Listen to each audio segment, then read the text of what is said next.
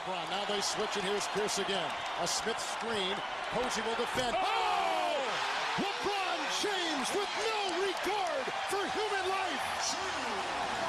Boston only has a one-point lead. Greer's putting the ball on a play. He gets it out deep. But Havlicek steals it. Over the Sam Jones. Havlicek stole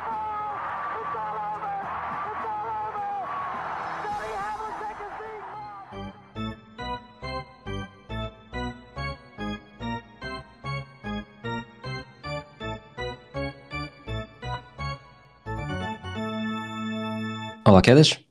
Olá, tudo bem? Tudo bem. Desde a última vez que gravámos, eh, muita coisa aconteceu. Aliás, nós gravámos horas antes do, do Celtics fecharem a série contra os Nets em quatro jogos. Já estávamos a falar um pouco dos Nets como desilusão. Os Celtics foram a primeira equipa a carimbar presença na segunda ronda. Outras sete se seguiram nos dias até este episódio. Aliás, nós já estamos a gravar em, em plena segunda ronda. Os Sixers venceram os Raptors, os Bucks venceram os Bulls, os Celtics venceram os Nets, os Heat venceram os Hawks, os Suns, os Pelicans, os Grizzlies, os Timberwolves, os Warriors, os Nuggets, os Mavericks e os Jazz. Isto, apesar de tudo, chegamos aqui às contas que, ok, eu disse que os Nets seguiam em frente, tu disseste que os Raptors seguiam em frente, mas de resto não falhámos nada e se olharmos para as equipas que conseguiram presença na segunda ronda, são as equipas que tiveram os quatro melhores registros de cada conferência, portanto é aqui um bocadinho aquilo que os americanos chamam o chalk. Exato, acabou por não haver surpresa, essencialmente. Tu estavas a ponderar uma surpresa de um lado, eu ponderei uma surpresa do outro e acabou por não haver surpresas. Acabou por ganhar quem era suposto ganhar, com mais ou menos dificuldade. Dentro disso, o que é que te parece que foi, qual é que te parece que foi a série mais surpreendente? A sweep dos Celtics ou um, uma série ter ido a seis jogos? Eu digo, pronto, claro que uh, pronto, Pelicans deram mais luta do que se esperava à partida contra os Suns, mas também houve o condicionante não haver Booker, né? tipo, não foi só assim por acaso. Foi relativamente surpreendente a relativa facilidade com que os Mavs despacharam os Jazz, apesar de não terem os, o Doncic em metade dos jogos. Dito isso, obviamente, a maior surpresa foi o sweep uh, dos Celtics a, aos Nets. Tipo, não que não fosse, não que não se equacionasse que os Celtics pudessem passar, mas da forma que passaram ninguém esperava, de facto. Bem, nós estou aqui a olhar para os nossos palpites também já das meias finais de conferência. Uh, portanto, nos nossos palpites para estarem nas finais de conferência, a Oeste temos os dois Warriors e Suns.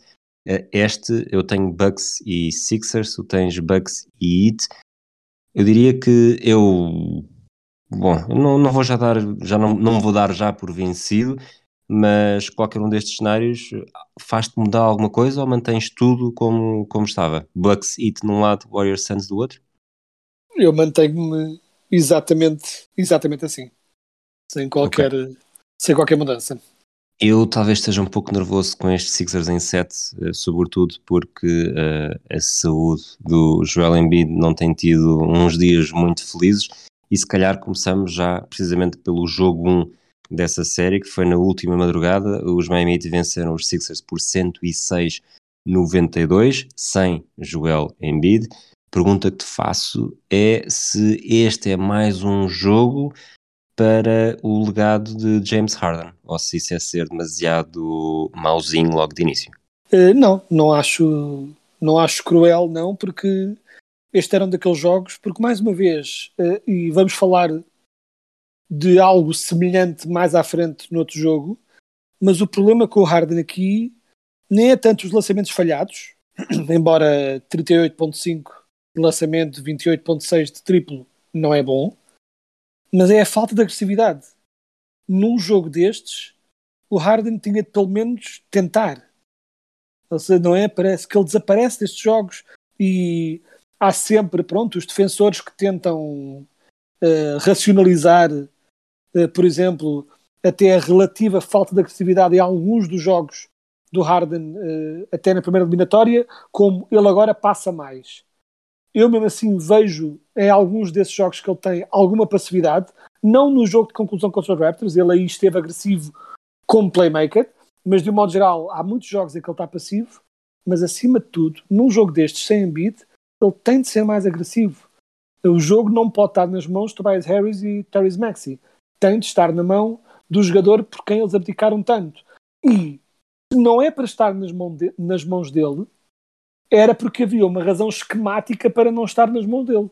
Ou seja, não é? se, se toda a equipa está fundada numa partilha da bola, não é? por exemplo, nos Warriors, é muito possível às vezes os, uh, os Warriors terem um jogo em que o Curry está assim um bocadinho mais a partir do jogo, mas isso faz parte da essência dos Warriors, à falta de uma explicação, que é a bola vai uh, para quem está com a mão quente, sempre, independentemente de egos.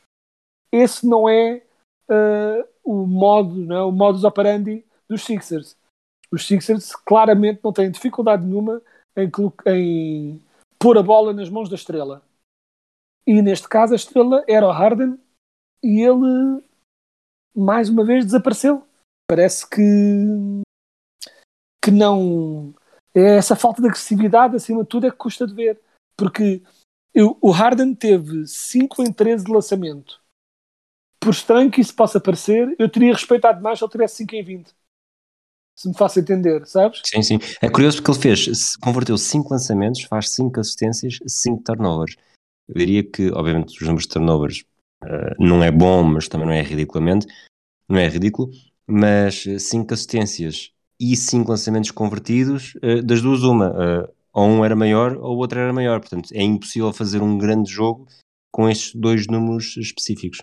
Ora, aí está. Uh, claro, por exemplo, eu dei o exemplo de 5 a 20, é um bocadinho extremo, 5 a 20 seria uma porcentagem de lançamento horrenda, mas ao menos mostrava agressividade.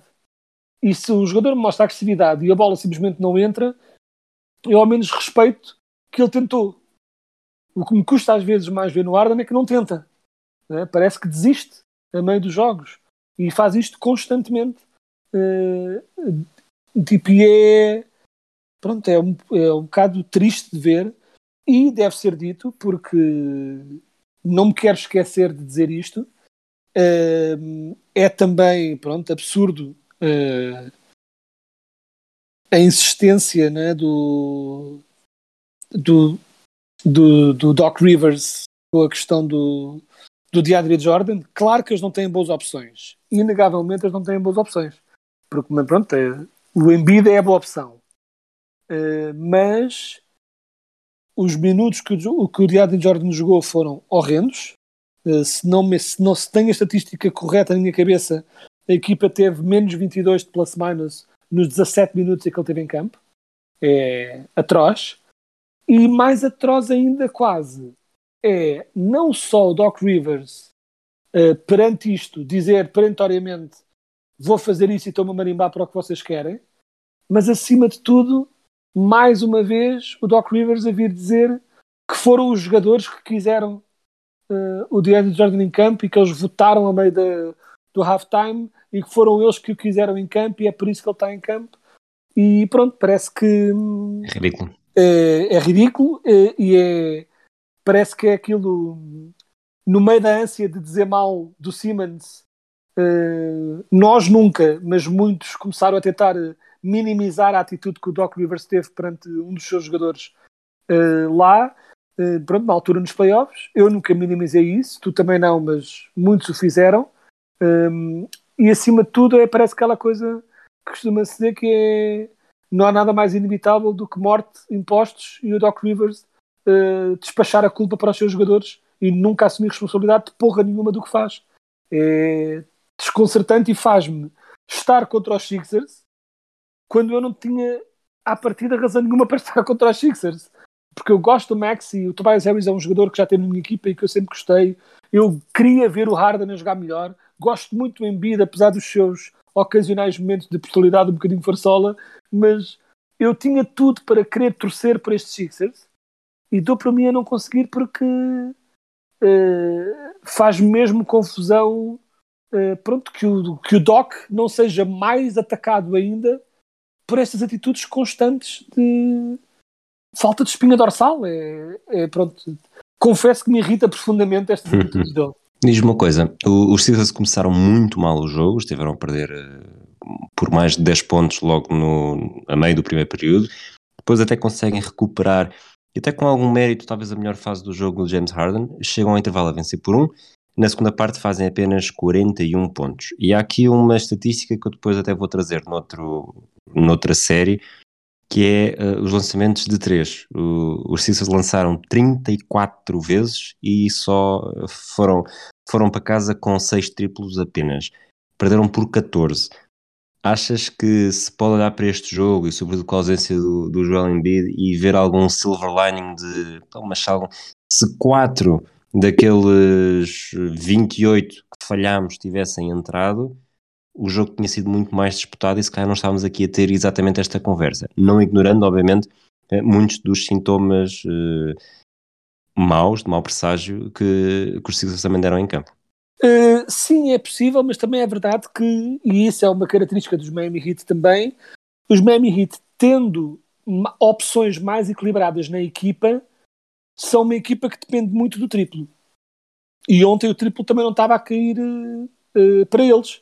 Eles tiveram 9, 9 em 36, que não é muito melhor, e o Jimmy Butler teve um jogo muito fraco ao nível de lançamento, que ele de vez em quando tem. Sente também um pouco a falta do Lowry, um bocadinho às vezes a meter uh, ordem na equipa a espaços. Uh, tiveram pronto, a vantagem de ter um grande jogo de Tyler Hero e de ter o Bama da Baio, que não é necessariamente um jogador que tende a ser muito agressivo no ataque, mas pronto, ele tinha carta branca para usar e abusar da falta de jogo interior dos Sixers neste jogo. E acima de tudo, o que eu diria é os Miami Heat são vulneráveis porque têm momentos em que não conseguem acertar um cesto. Isto acontece com os Heat de vez em quando. Faz parte, é a grande incons inconsistência da, desta equipa. Mas o que eles têm, que é sempre consistente, é a defesa não é? E se os, Six, e os Sixers, sim, podiam eventualmente uh, ter dado mais réplicas se acertassem triplos, mas também há que perceber que alguns desses falhanços também vêm de boa defesa do Heat e isso é uma constante no Heat. Ou seja, é mais uma questão de, da consistência do ataque dos Heat do que necessariamente a consistência do ataque dos Sixers. Porque isso eu prevejo, principalmente enquanto não houver Embiid, o ataque dos Sixers vai sempre estar um pouco uh, frágil em virtude da defesa muito boa do Heat. Muito bem. Vamos para a outra série que, que começou ontem? Vamos a isso.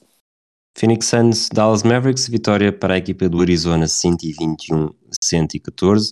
Devin Booker, 23 pontos, 9 ressaltos, 8 assistências. Se a lesão do Booker na primeira ronda era a grande preocupação uh, de Phoenix, não só nesta fase precoce dos playoffs, mas também numa possível uh, luta pelo título, eu diria que neste momento uh, não tem grandes uh, motivos de preocupação vivos.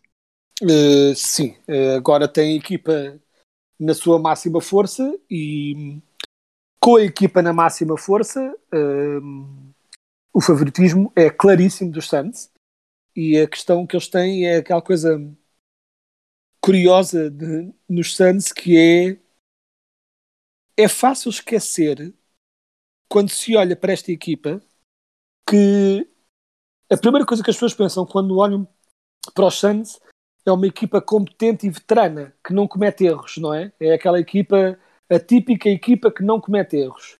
E uma pessoa pensa, claro, então tem o Chris Paul, um veterano como o Jay Crowder, são jogadores que dão muita estabilidade à equipa estes são os únicos jogadores da rotação importante dos Suns, são os únicos jogadores acima dos 30. Os restantes jogadores, é uma coisa que eu estava. que ocorreu-me. O DeAndre Ayton tem 23. O Booker, por bizarro que possa parecer, tem 25. Cameron Johnson tem 25. Michael Bridges tem 25. Ou seja, todos os jogadores, até o Cameron Payne, é o que passa por veterano a seguir aos outros com 27. É uma equipa que de facto não é? Uma pessoa pensa, ah, uma equipa veterana depois pode sofrer com juventude ou coisa assim. Não, esta é uma equipa simultaneamente veterana e muito jovem. O que eles, o que eles, eles são muito bem treinados, jogam com uma enorme disciplina. Uh, neste matchup específico, têm inteligência também de usar um pouco mais o DeAndre Ayton, explorando essa falta de jogo interior dos Mavs. Uh, e acima de tudo, nos Mavs, o que se tem é pronto, aquela coisa estranha que, que é difícil perceber que solução é que os Mavs podem ter, que é, por um lado, uh, é difícil criticar um jogo como o do Doncic, né? que teve um jogo incrível e muito Fez mais eficiente. pontos do que todos os outros elementos do, do 5 inicial.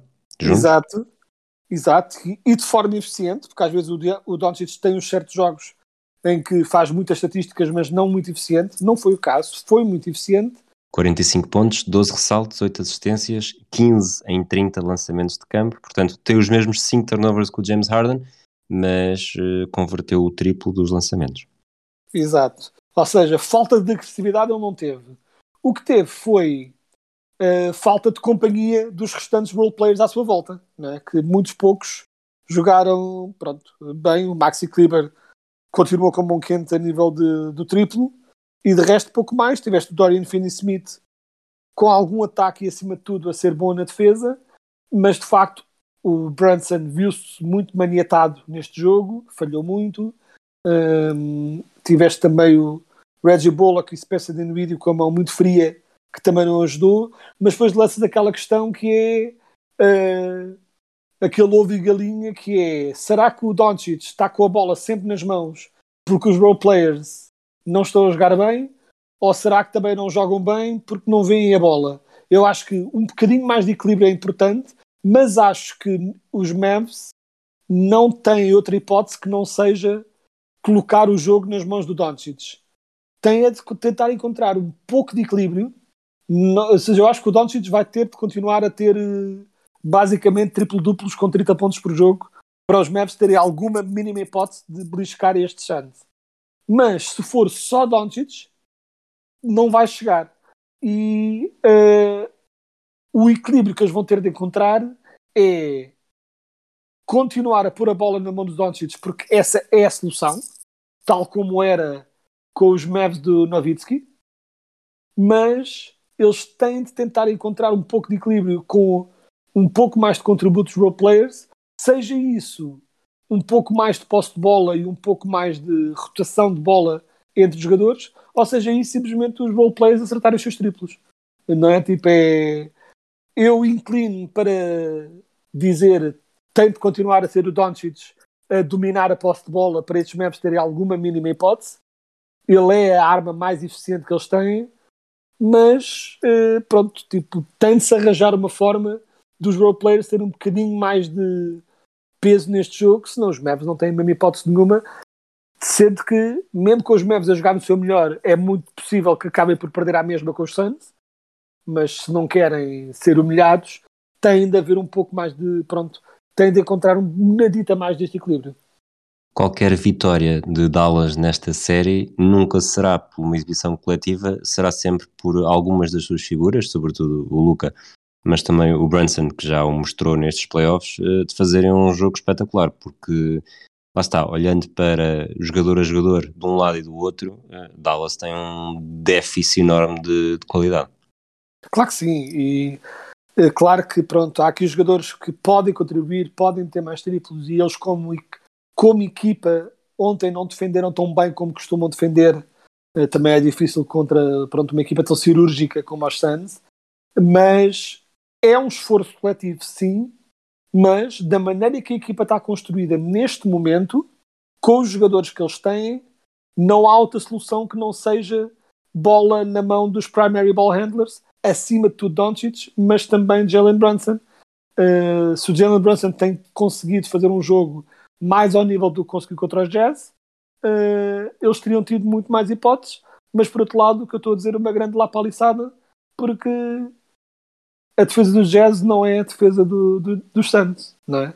Acima de tudo, do, no modo como o Jalen Brunson ataca, que é, não é?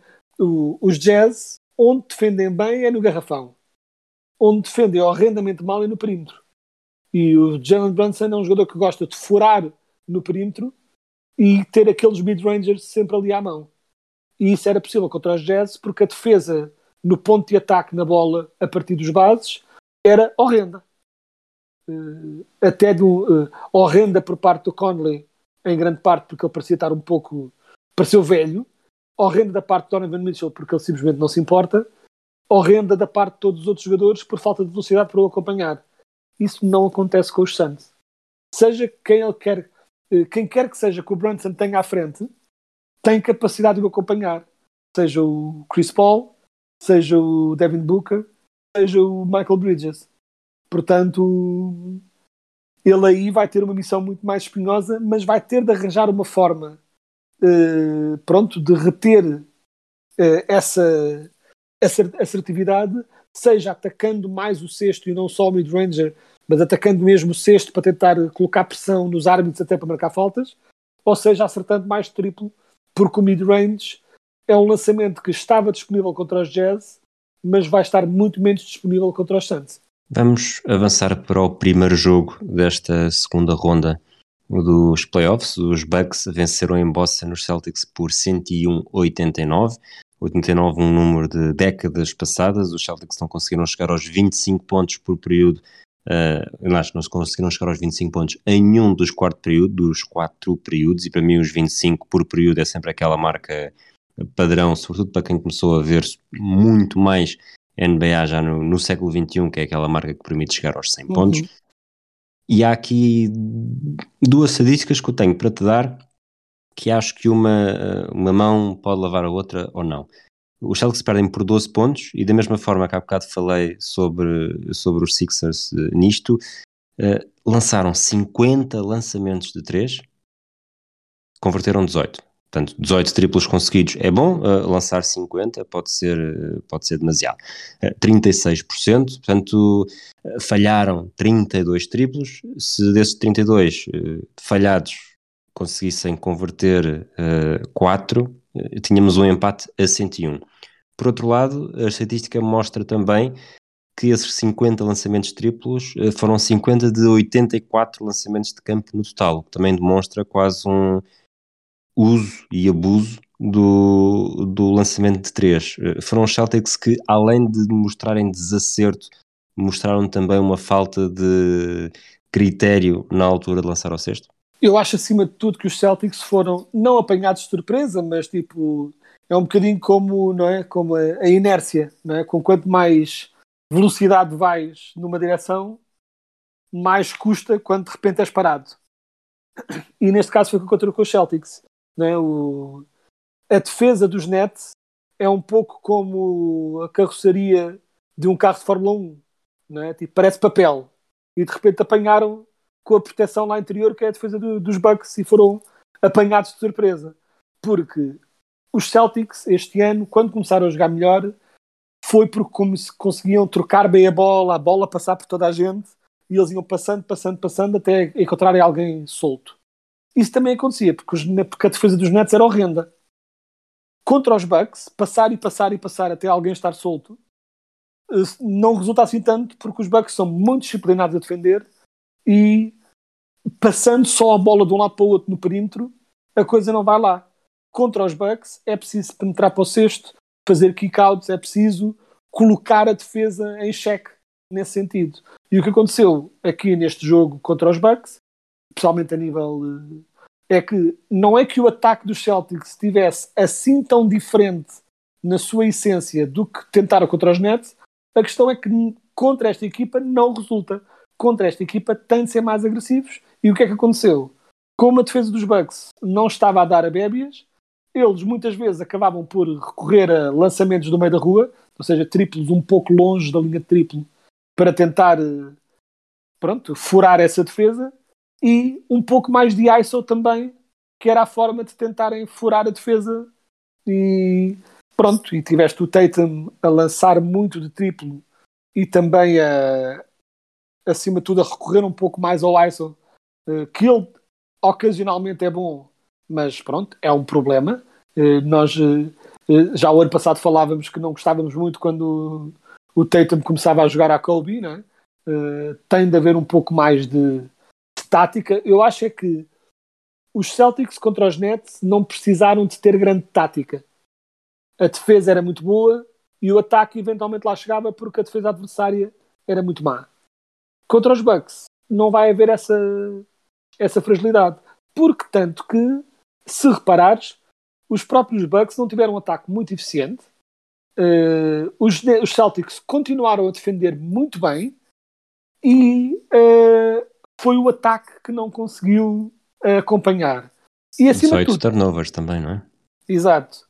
E acima de tudo, tiveste outra coisa também, que é, e aqui vou fazer a ponto com aquilo que eu tinha dito do Harden, eh, é bizarro, principalmente considerando que o Yanis é um jogador de interior, uma percentagem de lançamento de 36% de um jogador de interior é normalmente algo muito mau. Eh, mas, não é? pessoalmente para um jogador que está habituado a ter 50 e muitos 60 de, de percentagem. Mas a grande diferença é que o Yanis não desiste. Voltando ao que eu tinha dito, o Yanis teve 9 em 25. Mas teve 25. Continuou a tentar. Continuou a atacar. Ele estava a ser muito bem defendido. Nunca visto o Yanis a defender. ele foi visto a fazer muito aquelas jogadas que ele tem, com os Eurosteps e aqueles ataques ao cesto. Falhou muitos. Foi bloqueado algumas vezes. Mas nunca desistiu. Nunca parou. Foi sempre colocando pressão na defesa. E eventualmente a defesa começou-se a cansar.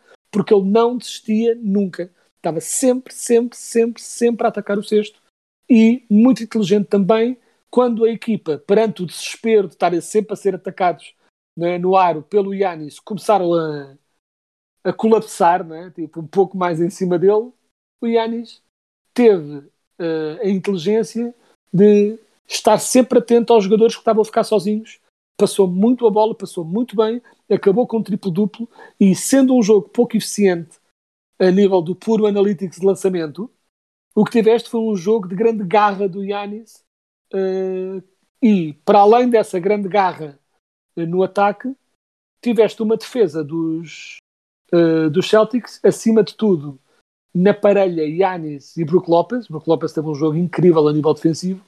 Havia uma estatística que estava aí a correr, não a tenho agora presente, mas era qualquer coisa como os jogadores dos Celtics lançaram 1 em 15 ou algo do género quando defendidos pelo Yanis e pelo Brook Lopez. Ou seja, eh, quero elogiar pronto, não só a defesa dos Bucks, que teve muito bem, mas acima de tudo, uh, num contraste com o jogo ineficiente que o Harden teve, que foi essencialmente a mesma porcentagem de lançamento entre Harden e Yanis, mas a diferença é que o Yanis não desiste nunca. Está sempre, sempre a atacar, sempre uh, a querer mais, sempre a tentar quebrar a defesa. E a verdade é que eventualmente resultou. Tem aqui alguns, vendo o jogo, algumas estatísticas que, que saltam à vista. Isto numa altura em que o, o Smart uh, saiu a notícia que não joga o, não vai jogar esta noite. Pois. Teria, tem alguma ligação com aquilo que eu te ia perguntar. Uh, o Janis, como disseste, uh, 9 em 25. Uh, eu diria que é muito difícil que ele volte a ter uma noite destas e de facto foi muito bem defendido. Eh, o Terem acaba com números que acima, apesar de tudo, parecem melhores do que a exibição. 21 pontos, 6 assistências, 6 saltos, 4 9 de 3. O John Brown, que vinha com algumas, com algumas moléstias da primeira ronda, 7 turnovers, apenas 12 pontos, 4 em 13 lançamentos de campo. O Smart também se lesiona duas vezes durante o jogo em sítios diferentes e lá está, está fora do jogo 2, 10 eh, pontos, 6 assistências, 2 eh, roubos de bola, 1 em 6 de lançamentos de 3, 3 em 11 de lançamentos de campo. Isto a juntar aos 18 turnovers acumulados dos Celtics e 18 em 50 de lançamentos de 3. Eu acho que há aqui muitas coisas que, que não se vão repetir uh, muito mais vezes durante a série, se é que se vão repetir. Portanto, nesse sentido, uh, foi um jogo assintomático para o que vai acontecer na série ou achas que podemos tirar daqui alguma lição? Eu acho que este nível de ineficiência por parte de ambas equipas, de ambas equipas, não acho que vai acontecer sempre, mas acho que nos devemos preparar para uma série em que as duas defesas são tão boas e, acima de tudo, tão bem construídas, tão encaixadas, que há uma forte possibilidade de termos uma série em que vão ser sempre as defesas a dominar e as defesas a dominar.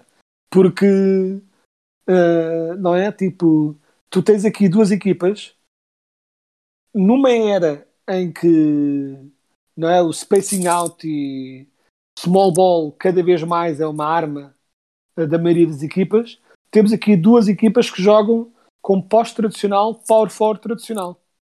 Ambas. Uh, e nesse aspecto as equipas encaixam muito bem. Um, E não te esqueças que há que também ter outra questão que é, uh, e essa é a parte bizarra e que se deve elogiar os Bucks nesse sentido, há outra vantagem que os Celtics têm também, que não se sentiu no primeiro jogo, mas que vamos ver como, quando, se e quando se vai sentir. É que depois desta exibição dos Bucks, é fácil esquecer que não havia Chris Middleton. Exato. Não, é? Não havia Chris Middleton, o, uh, vamos dizer, terceiro melhor jogador da equipa, segundo melhor jogador ofensivo. É? Uh, e de facto. E melhor jogador... jogador contra os Celtics há muitos anos. Exato, o Celtic Killer, o Celtic Killer há muito tempo. E mesmo assim os Bucks conseguiram isto, ou seja, há muitas variáveis e nesse, e nesse aspecto, na variável, se não me engano, o Middleton está de fora da série toda, já Sim. garantidamente. Pronto, não vai haver Middleton nesta série, veremos se estará disponível na outra se os Bucks passarem. Ou seja, hum, em teoria, os Celtics estariam em vantagem. Sem Middleton e a jogar em casa, a vantagem deverá ou deveria ser Celtics.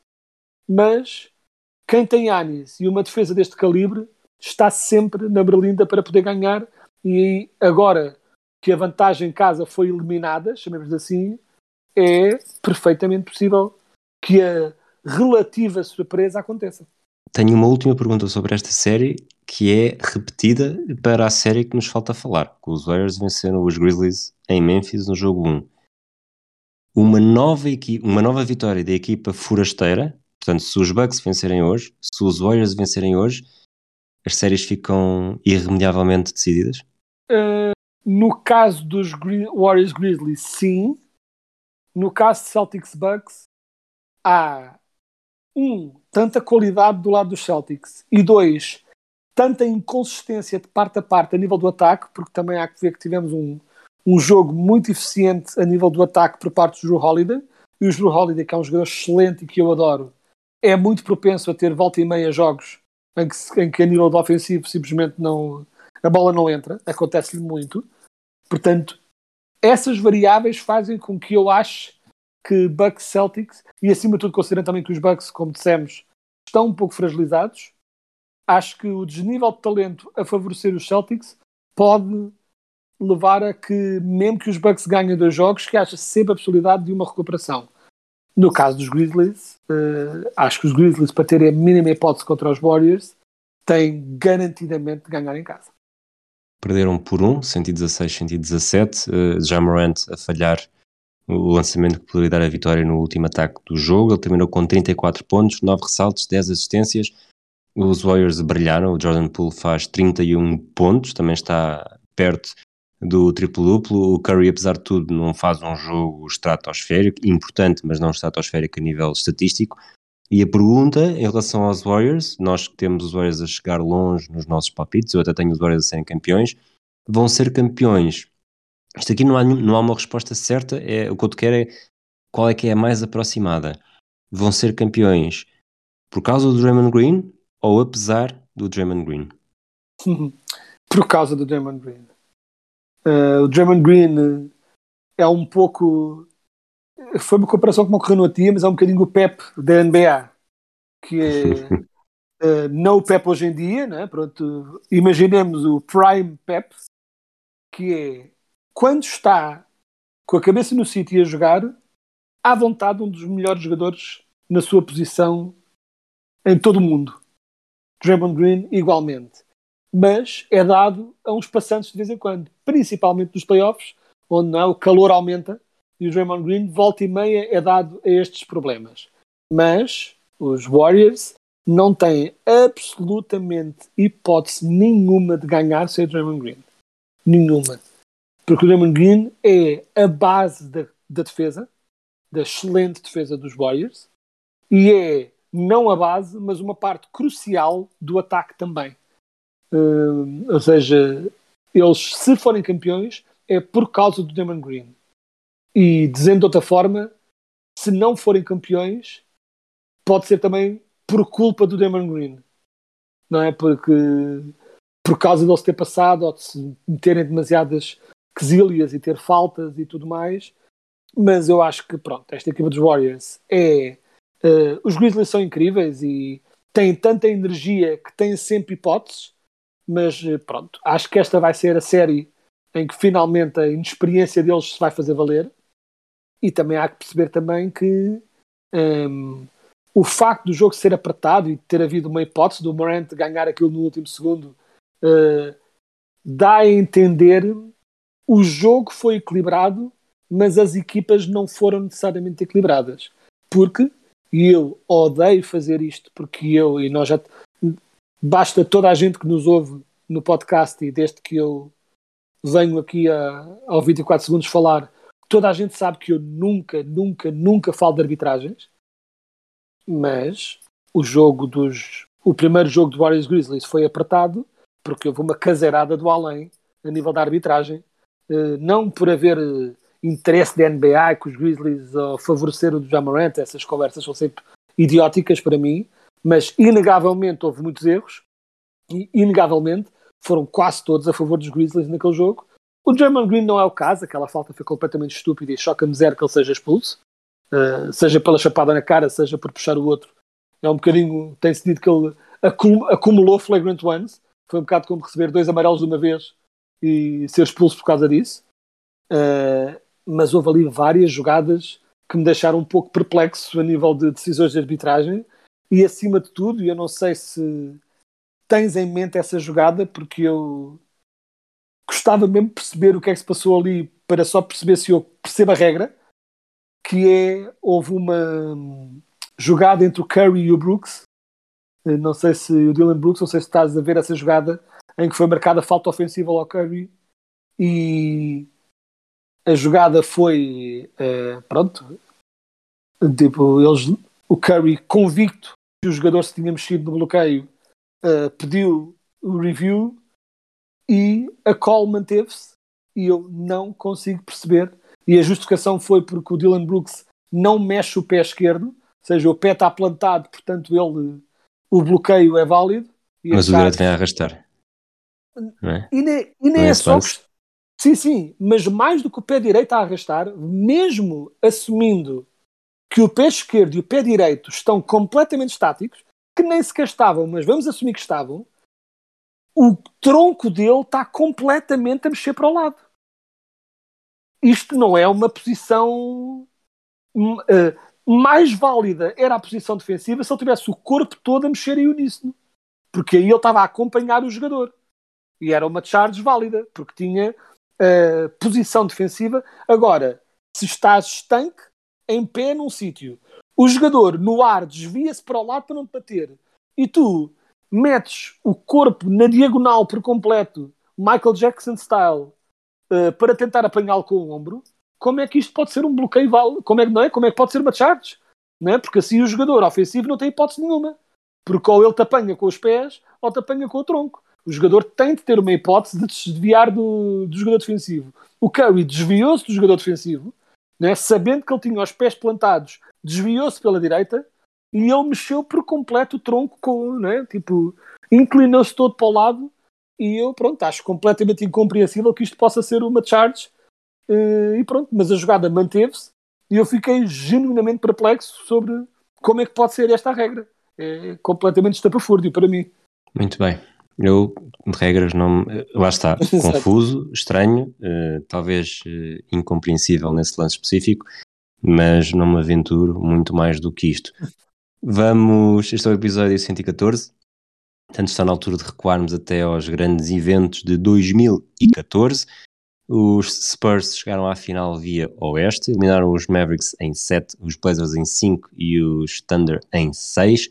Os Miami Heat foram a segunda melhor equipa do Este, uh, sweep com os Bobcats em 4, venceram os Nets em 5, estes Nets que eram os Nets de Garnett e, e Pierce, primeira temporada disso, e depois na final de conferência derrotaram os Pacers em 6, portanto houve uma reedição de final, mas com uma história bastante diferente do que no ano anterior.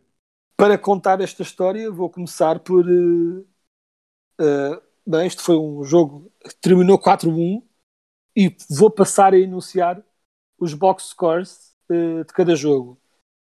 110, 95 para os Spurs, 98, 96 para os Heat, o único jogo equilibrado, seguido de 111, 92 para os Spurs, 107, 86 para os Spurs, e 104-87 para os Spurs. Isto foi uma, uma completa abada e foi uma abada. Uh, o Kawhi Leonard acabou por ser o MVP uh, da equipa, não só também pelo que fez no ataque, mas acima de tudo pelo trabalho defensivo incrível que fez, uh, pelo menos tentar conter o LeBron James, que acabou por jogar bem, mas a questão é que esta equipa do, do Spurs, na altura, foi apelidada como Beautiful Basketball. Era uma equipa em que todos passavam a bola, todos tinham sempre a bola, não havia ego nenhum nesta equipa. Uh, uma troca de bola constante, movimento constante, bola passava de um para o outro enquanto o outro ia por trás e fazia bloqueios. Era, estamos aqui a falar de uma equipa que tinha um time Duncan já bastante veterano, mas ainda incrível Tony Parker, Ginobili, Kawhi Leonard, tinhas um Boris Diaw numa forma incrível e a nível do passe absolutamente crucial também. E basicamente os Spurs vinham com sede de vingança né, da final que perderam à rasca no outro ano e não deram hipótese nenhuma nesta final. Foi a despedida brilhante para esta dinastia dos Spurs, eh, alicerçada em Tim Duncan. Ele que faz 15.4 eh, pontos por jogo e 10 ressaltos eh, de média também. Mas enquanto falavas, falavas disso e todos, todos faziam alguma coisa, o Tony Parker lidera a equipa em pontos com 18 apenas. As assistências é o Boris Dió com 5.8, eh, portanto, e não foram jogos, como tu disseste há pouco, não foram jogos que tenham tido necessariamente muitos poucos pontos, porque os, no caso dos Spurs, 110, 96, 111, 107, 104. Portanto, houve mesmo essa, essas vitórias por, por comitê, não é? Sim, sim. Ele, de facto, era uma equipa que hum, trocava a bola muito bem e, acima de tudo, mexiam-se uh, de uma forma diferente, porque esta era uma equipa que marcava, pronto, também era uma era diferente, mas marcavam muitos cestos uh, dentro da linha de triplo, chamemos assim. Uh, também lançavam muito bem de triplo, mas marcavam um pouco por todo lado, mas lembra muito também as melhores fases dos Warriors em que há movimento constante, bola a trocar constantemente, e a verdade era que, tal como acontece com os Warriors no seu melhor, estes Spurs, quando lançavam, uh, davam um bocado aquela sensação que sempre que lançavam estavam sozinhos. E essa era que era, ou seja, tinham porcentagens ótimas de lançamento, porque eles trabalhavam tanto para garantir que o lançamento era bom, que depois não havia como falhar, porque os jogadores estavam constantemente em ótima posição para lançar, fosse diretamente no sexto, fosse no mid-range, fosse do triplo, estavam invariavelmente sozinhos. E portanto, claro, tipo, obviamente que isso vai fazer maravilhas nas percentagens. Vamos então para o draft de 2014. Um draft com muito talento, com algumas escolhas ao lado, como há sempre, com algumas escolhas que foram afetadas pela saúde dos seus elementos, e alguns já falámos aqui hoje. Primeira escolha, Andrew Wiggins, para os Cavaliers, ele que nunca chega a jogar para o Cleveland, graças a LeBron James. Segunda, Jabari Parker para os Milwaukee Bucks. Talvez pelo ano passado ainda deu uns toques nos Celtics, mas esteve sempre muito aquém daquilo que esperava. Uh, o Joel Embiid foi preciso esperar muito para começar a jogar, mas de facto, e não tem jogado assim com tanta consistência, apesar de tudo. Mas é, eu diria que é claramente o melhor jogador deste, deste draft, terceira escolha pelos Sixers. Uh, depois, não, sei se, não sei se concordo. Claramente o melhor jogador nem acho que seja o melhor jogador deste draft, na verdade. Acho é, que tens razão. Sim, sim, sim. Estás sim, a esquecer sim. de um certo jogador da segunda ronda. Olha, Embiid versus Nikola Jokic, 41 escolha na segunda ronda. Uh, quem é que é o melhor jogador? Jokic. Achas? O que é que te faz? O que é que te faz? Estamos a falar de talento ou estamos a falar de, de consistência? Talento, consistência e mentalidade, acima de tudo. Acho que é um combo de tudo. O Embiid é sem dúvida o melhor defensor inegavelmente, e não estou a dizer que a diferença seja gigante entre os dois, mas o Jokic, uh, a nível ofensivo, é tão uh, sem precedentes, quase, a nível da sua qualidade, que para mim o torna melhor. E aliás, ele vai quase tipo, está prestes a terminar com um segundo MVP e não é por acaso. Muito bem. E quais são os outros três jogadores que juntas para um 5 inicial deste, desta temporada?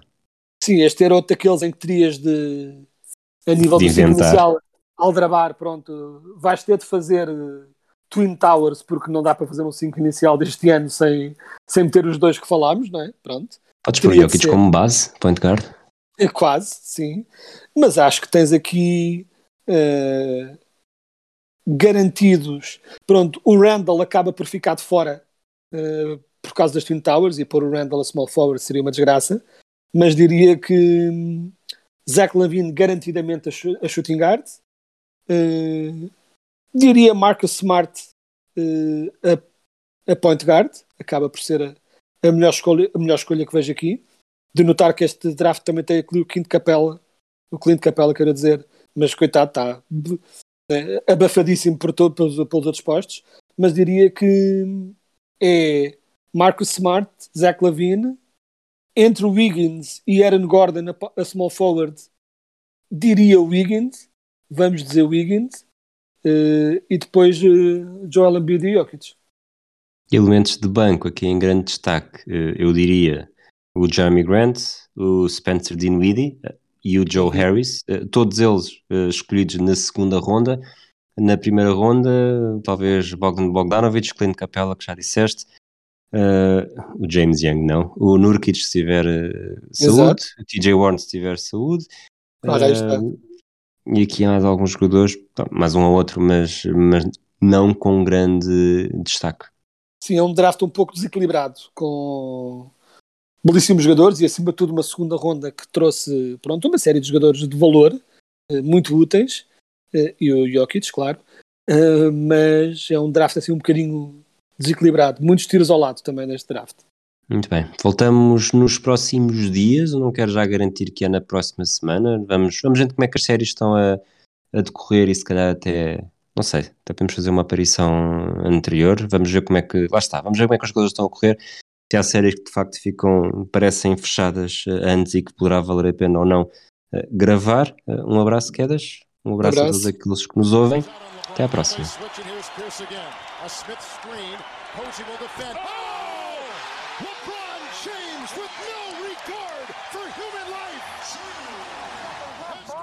Has a one-point lead. Greer's putting the ball on a play. He gets it out deep and Havlicek